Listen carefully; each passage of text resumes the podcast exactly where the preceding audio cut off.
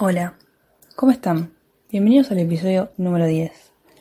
Antes de empezar a hablar del tema en cuestión, les quería comentar algo de lo que me di cuenta, o sea, quizás no les interese, pero bueno, yo lo cuento igual.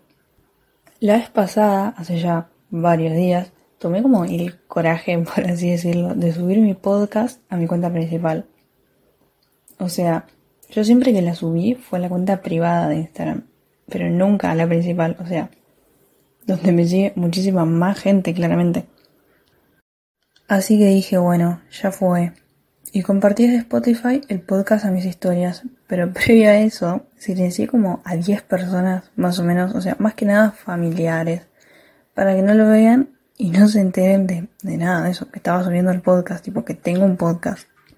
Y o sea, Nombro esto porque dice literalmente algo de lo que hablé en el episodio 6 sobre las redes sociales. O sea, tuve vergüenza de subir algo a Instagram. Pero bueno, como que de alguna forma junté un poquito de, de coraje y lo hice a medias, si se quiere decir, porque no es que mostré a todos mi podcast. Pero bueno, fue como un avance, por así decirlo. También igual me animé a subirlo a Twitter, pero bueno, ahí no me da tanta vergüenza porque no sé, qué sé yo, en Twitter no hay, no hay tanta como importancia, por así decirlo, como en Instagram. Así que nada, dicho eso, eh, ahora sí, vamos a lo que nos compete. el episodio de hoy, como ya vieron en el título claramente, va a tratar sobre la subjetividad. Primero quiero dar una mini introducción o explicación de lo que yo entiendo como subjetividad. La subjetividad, para mí, no, es el punto de vista de cada uno, tipo, la forma en que recibimos, por así decirlo, las cosas. Un ejemplo que puedo dar sobre la subjetividad es la típica fotito esa, o sea, no sé si la vieron, seguramente sí, donde hay dos personas, una frente a la otra, y en el piso hay un número, y las dos personas están discutiendo. Porque claro, una, una dice que el número que hay en el piso es un 6 y la otra dice que hay un 9. Y las dos tienen razón. Porque eso es la subjetividad, la forma de ver las cosas. No siempre está erróneo el punto de vista ajeno, simplemente es diferente al nuestro, pero de todas formas es correcto, por así decirlo, ¿no? La subjetividad la percibimos y la vivimos en muchos, pero muchos aspectos de la vida y hoy voy a hablar como de los más comunes o los más constantes que podemos llegar a experimentar o ver en los demás.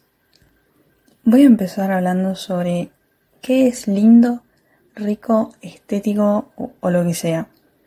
La respuesta es todo. O sea, la subjetividad es lo que nos permite que algo pueda ser feo y lindo a la vez.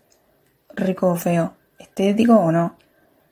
Todo depende tipo realmente del gusto de cada uno. Y eso no significa que el gusto ajeno sea erróneo. O sea, es simplemente no, no coincidir en gustos. No, no es tanto problema. A mí, por ejemplo, me encanta la menta granizada, o sea, es, de mis gustos de helado favorito. Pero sé que hay mucha gente que la odia y hasta dice que parece pasta de dientes, que, que bueno, en realidad nada que ver, parece que esa gente nunca se lavó los dientes. Pero lo que voy con el ejemplo es que ninguno tiene la verdad absoluta. La menta granizada no es rica ni fea si hablamos con la verdad, por así decirlo. Es algo que determina cada persona. O sea, otros ejemplos que puedo dar, así también como en base a comida. Tipo, la gente que no le gusta el mondongo, el locro, el brócoli, no sé. O sea, son cosas que a mí me encantan. Así como también hay gente que, no sé, ama las pasas de uva o el queso Roquefort. Y yo lo odio, lo detesto, me da asco. O sea, a lo que voy con estos ejemplos es que yo no voy a creer que X persona es inútil o no entiende nada solo porque no le guste lo mismo que a mí.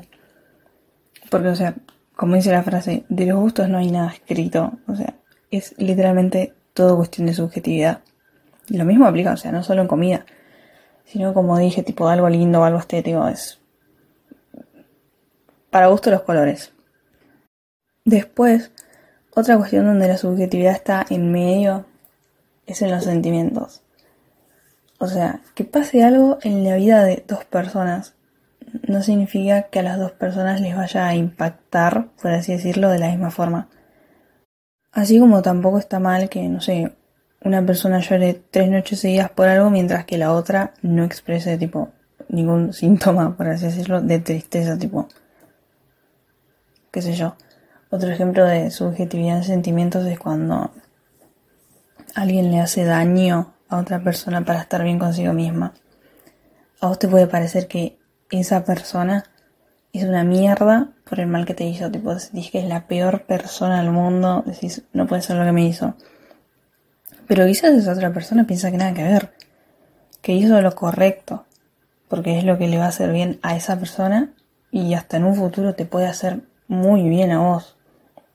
¿Me explico? O sea, nunca nadie va a tener razón en nada que pueda tener diferentes impactos, por así decirlo. Otra cuestión a hablar es sobre qué es justo y qué no es justo. Para dar un ejemplo, ¿no? Supongamos que estás en un trabajo grupal de la facultad, de la secundaria, lo que sea, donde cada uno tiene que aportar lo suyo, como siempre, ¿no? Pero no sé, X persona no hace su parte y el resto entrega diciendo que esa persona no aportó nada. ¿Qué va a pasar? Claramente la persona que no hizo nada va a quejarse diciendo que es injusto. Pero los que aportaron van a decir que no. Injusto sería entregar con su nombre sabiendo que no hizo nada. O sea, como injusto sería hacerle la tarea al otro y que ese otro lucre, por así decirlo.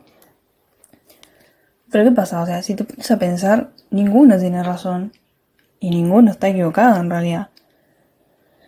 O sea, porque si fueras la persona que no aportó nada, sentirías que es un acto de injusticia.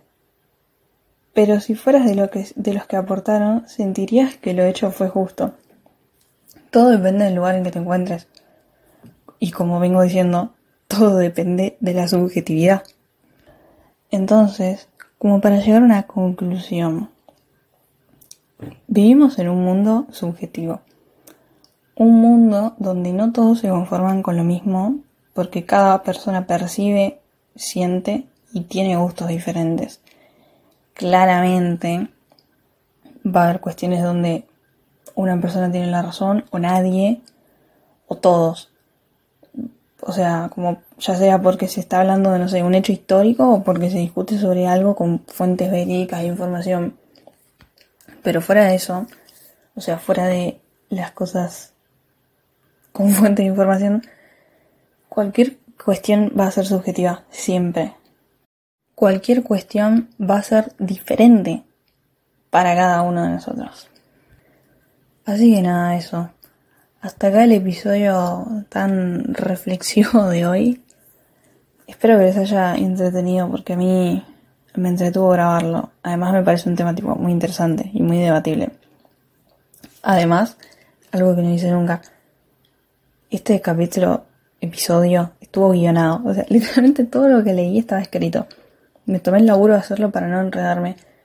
Y creo que tipo que estuvo como piola, porque es como que por más que estaba guionado como palabra por palabra, yo como que lo fui modificando al momento de hablarlo y no sé. Como que eso también me copó. Lo hice como más limpio, por así decirlo. O sea, sigue teniendo la esencia de como hablar en el momento, pero ya con una base muy bien definida. Así que nada, eso. Nos vemos en un próximo episodio. Gracias por escuchar.